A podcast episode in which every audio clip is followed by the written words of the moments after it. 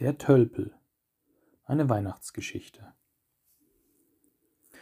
Unter den Hirten auf dem Feld in Bethlehem, da war auch ein Einfältiger.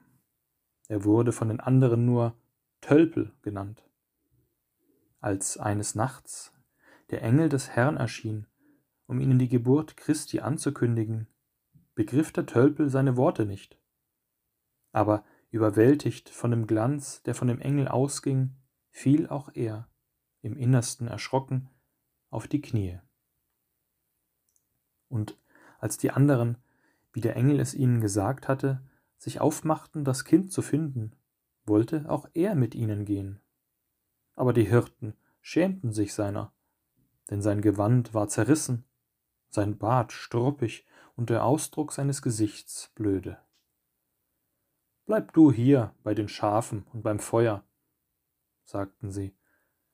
Das Kind, das wir suchen, ist kein gewöhnliches Kind, sondern ein König.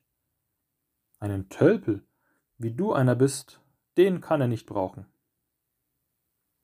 Doch der Tölpel ließ sich von ihren Worten nicht einschüchtern. Er lief ihnen nach, auch wenn er Mühe hatte zu folgen.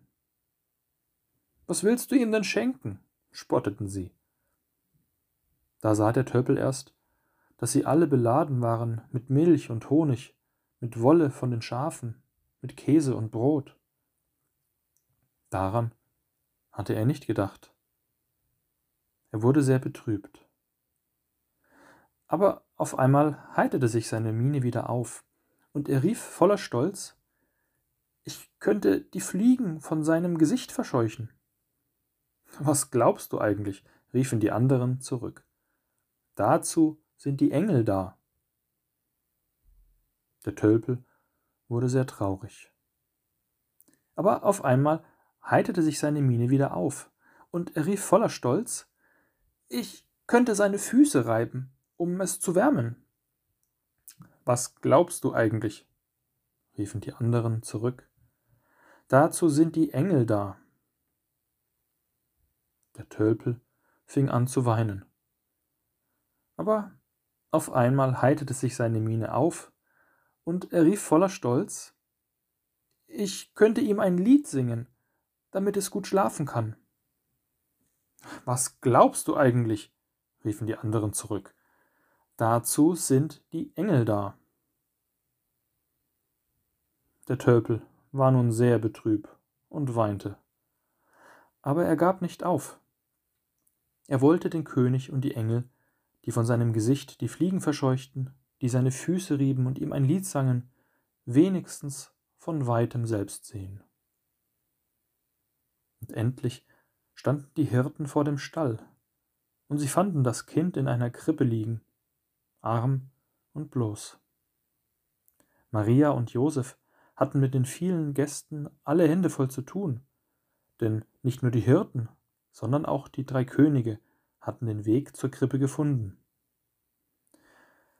Ach, seufzte Maria, wenn ich nur jemanden hätte, der dem Kind die Fliegen verscheucht, der ihm die Füße reibt und ihm ein Schlaflied singt. Da trat der Tölpel näher. Und als er weit und breit keine Engel sah, da wischte er seine Tränen ab, lachte vor Freude und kniete vor der Krippe nieder. Er verscheuchte die Fliegen. Er rieb dem Kind die Füße, um es zu wärmen, und er sang ihm ein Lied, bis es einschlief. Maria und Josef und die drei Könige staunten. Die Hirten aber schämten sich und nahmen ihn auf dem Heimweg in ihre Mitte. Sie wussten nun, dass dieser neue König alle braucht, auch den Tölpel.